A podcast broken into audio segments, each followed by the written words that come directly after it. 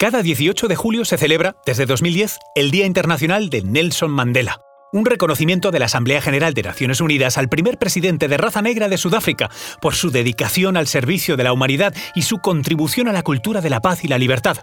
Mandela presidió su país entre 1994 y 1999, heredando una nación con la política y estructura social del apartheid. Apartheid significa literalmente separación en afrikaans, el lenguaje de los colonos europeos que llegaron a Sudáfrica en el siglo XIX y sometieron a los nativos. Los blancos eran los privilegiados y los negros los segregados, algo que Mandela trató de cortar de raíz desde su juventud.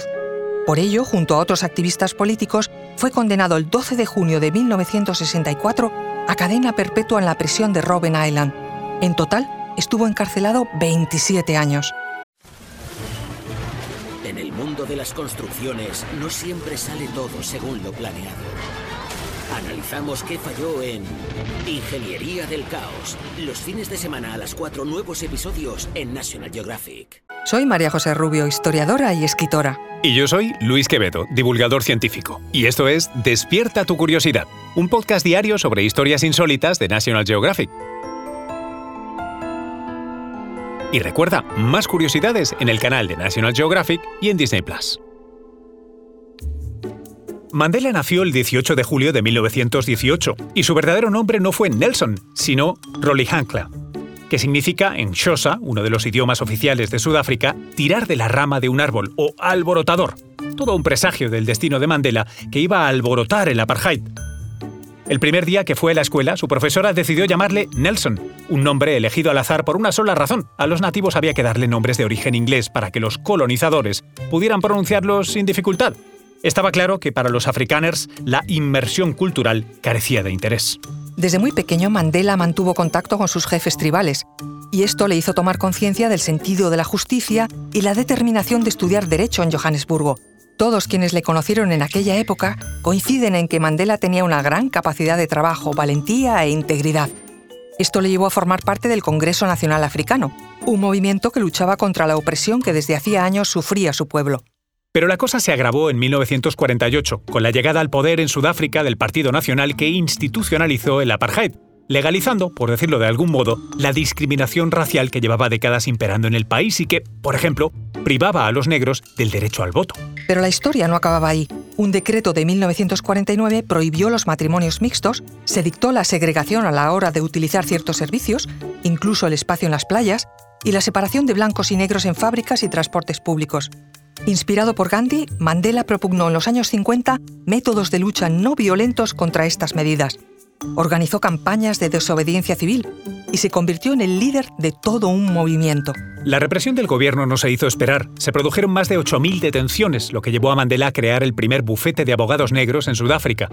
Aunque fue detenido en varias ocasiones, escapó de las autoridades en otras tantas, lo que llevó a la prensa a apodarle el Pimpinela Negro por sus tácticas para escapar de la policía, como por ejemplo disfrazándose de chofer. Según sus propias palabras, me convertí en una criatura de la noche, me mantenía escondido durante el día y salía a realizar mi trabajo cuando oscurecía.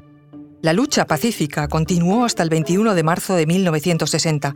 Ese día hubo una protesta en Shaperville y la policía cargó contra manifestantes desarmados, acabando con la vida de 69 personas. Mandela supo entonces que la lucha armada contra el apartheid era necesaria y decidió abandonar el país de forma ilegal para obtener apoyos. Recibió incluso entrenamiento militar en Marruecos y en Etiopía. Pero a su regreso un año más tarde fue detenido, entre otros cargos, por conspiración. Los juicios por diversas causas se sucedieron uno detrás de otro hasta la condena final, cadena perpetua. 27 años de prisión en los que vivió en condiciones infrahumanas y se le impidió incluso acudir a los entierros de su madre y su hijo mayor. La presión internacional tardó años en hacer efecto y, finalmente, el 11 de febrero de 1990, Nelson Mandela fue liberado por el presidente Frederick de Klerk, que por supuesto era blanco. Se legalizó entonces el Congreso Nacional Africano. A partir de ese momento, acabar con el apartheid fue mucho más fácil. En 1993, Mandela recibió el Premio Nobel de la Paz y un año más tarde se convirtió en el primer presidente elegido democráticamente en Sudáfrica.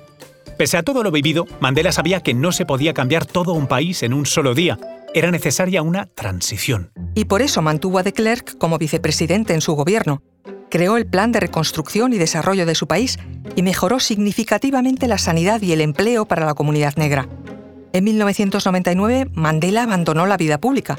En su lugar ocupó el puesto de presidente de Sudáfrica Thabo Mbeki, también de raza negra. Mandela, conocido en el mundo entero como Madiba, falleció el 5 de diciembre de 2013. Tenía 95 años y lo hizo libre.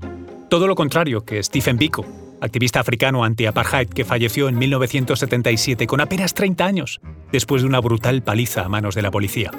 Si os interesa su historia, os recomendamos la película Grita Libertad, protagonizada por Denzel Washington.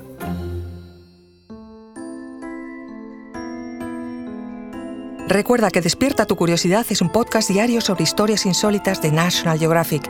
Disfruta de más curiosidades en el canal de National Geographic y en Disney Plus. No olvides suscribirte al podcast si has disfrutado con nuestras historias.